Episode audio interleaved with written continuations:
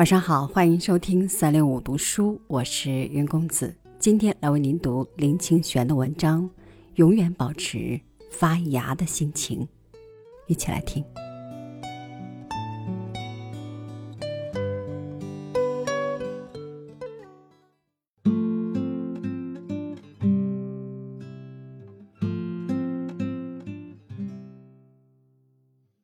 有一年，我在武陵农场打工。为果农收成水蜜桃和水梨，那时候是冬天，清晨起来要换上厚重的棉衣，因为山中空气格外有一种清澈的冷，深深呼吸时，凉沁的空气就胀满了整个胸肺。我住在农人的仓库里，清晨挑起箩筐到果园子里去，薄雾正在果树间流动，等待太阳出来时再往山边散去。在薄雾中，由于枝桠间的叶子稀疏，可以清楚地看见那些饱满圆熟的果实从雾里浮凸出来。清鲜的，还挂着叶汁露水的果子，如同刚洗过一个干净的澡。雾掠过果树，像一条广大的河流般。这时阳光正巧洒下满地的金线，果实的颜色露出来了。梨子透明一般，几乎能看见表皮内部的水分。成熟的水蜜桃有一种粉状的红，在绿色的背景中，那微微的红如鸡心石一样流动着一棵树的血液。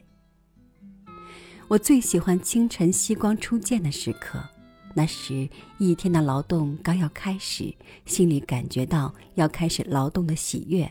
而且面对一片昨天采摘时还青涩的果子，经过叶的洗礼，竟已成熟了，可以深切地感觉到生命的跃动，知道每一株果树全都有着使果子成长的力量。我小心地将水蜜桃采下，放在已铺满软纸的箩筐里，手里感觉到水蜜桃的重量以及那充满甜水的内部质地。捧在手中的水蜜桃虽已离开了它的树枝，却像一株果树的心。采摘水蜜桃和梨子原不是粗重的工作，可是到了中午，全身几乎已经汗湿。中午冬日的暖阳使人不得不脱去外面的棉衣。这样轻微的劳作，为何会让人汗流浃背呢？有时我这样想着，后来找到的原因是。水蜜桃和水梨虽不粗重，但它们那么容易受伤，非得全神贯注不可。全神贯注也算是我们对大地生养的果实应有的一种尊重吧。才一个月的时间，我们差不多把果园中的果实完全采尽了。工人们全部放工，转回山下，我却爱上了那里的水土。经过果园主人的准许，答应让我住在仓库里，一直住到春天。能够在山上过冬是我意想不到的。那时候我早已从学校毕业，正等待着服兵役的征集令。由于无事，心情差不多放松下来了。我向附近的人借到一副钓具，空闲的时候就坐客运车到雾社的碧湖去徜徉一天，偶尔能钓到几条小鱼，通常只是饱览了风景。有时候我坐车到庐山去洗温泉，然后在温泉岩石上晒一个下午的太阳；有时候则到比较近的骊山，在小街上散步，看那些远从山下爬上来赏冬景的游客。夜间，一个人在仓库里升起小小的煤炉，饮一壶烧酒，然后躺在床上，细细地听着窗外山风吹过林木的声音。深深觉得自己是完全自由的人，是在自然中与大地上工作过、静心等候春天的人。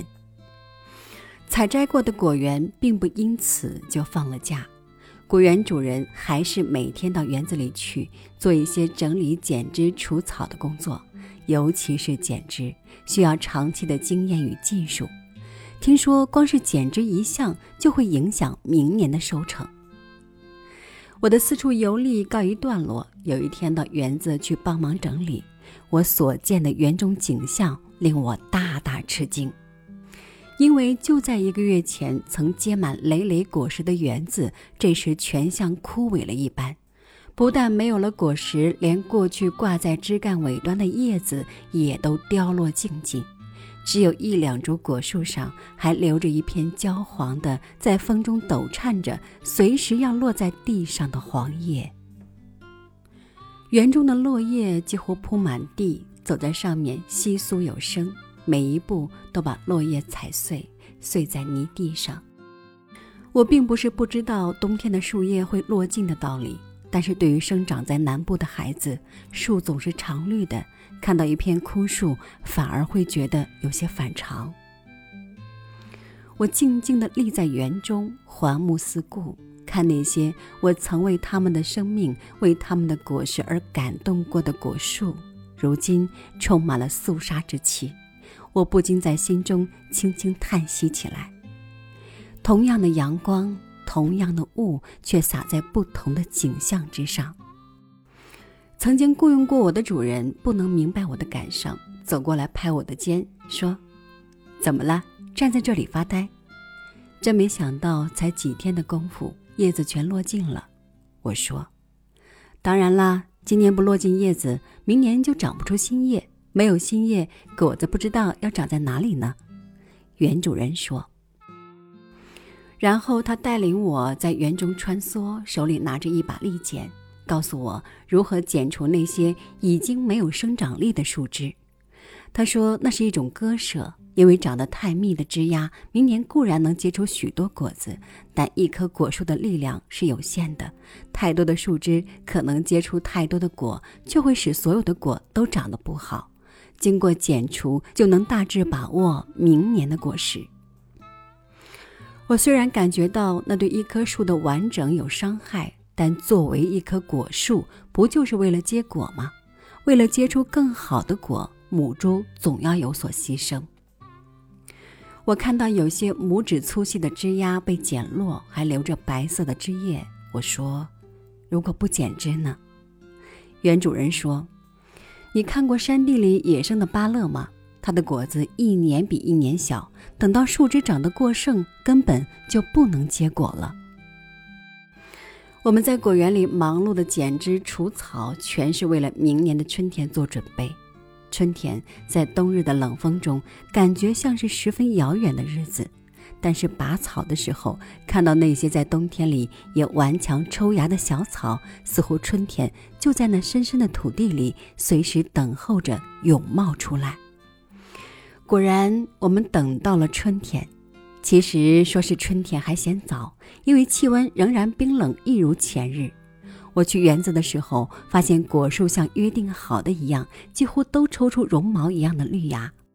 那些绒绒的绿，昨夜刚从母亲的枝干挣脱出来，出面人世，每一片都绿得像透明的绿水晶，抖颤着睁开了眼睛。我尤其看到出剪枝的地方，芽抽得特别早，也特别鲜明，仿佛是在补偿着母亲的阵痛。我在果树前深深地受到了感动，好像我也感觉了那抽芽的心情。那是一种春天的心情，只有在最深的土地中才能探知。我无法抑制心中的兴奋与感动。每天第一件事就是跑去园子看那些喧哗的芽，一片片长成绿色的叶子，并且有的还长出嫩绿的枝丫，逐渐在野风中转成褐色。有时候我一天去看好几次，感觉在黄昏的落日里，叶子长得比黎明时要大得多。那是一种奇妙的观察，确实能知道春天的讯息。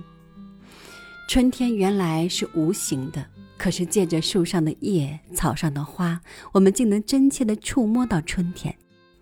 冬天与春天不像是天上的两颗星那样遥远，而是同一株树上的两片叶子那样亲密地跨步走。我离开农场的时候，春阳和煦，人也能感觉到春天的触摸。园子里的果树也差不多长出一整树的叶子，但是有两株果树却没有发出新芽，枝丫枯干，一碰就断落。它们已经在冬天里枯干了。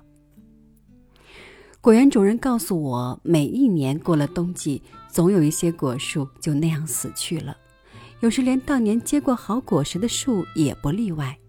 他也想不出什么原因，只说果树和人一样也有寿命，短寿的可能未长果就夭折，有的活了五年，有的活了十几年，真的说不准。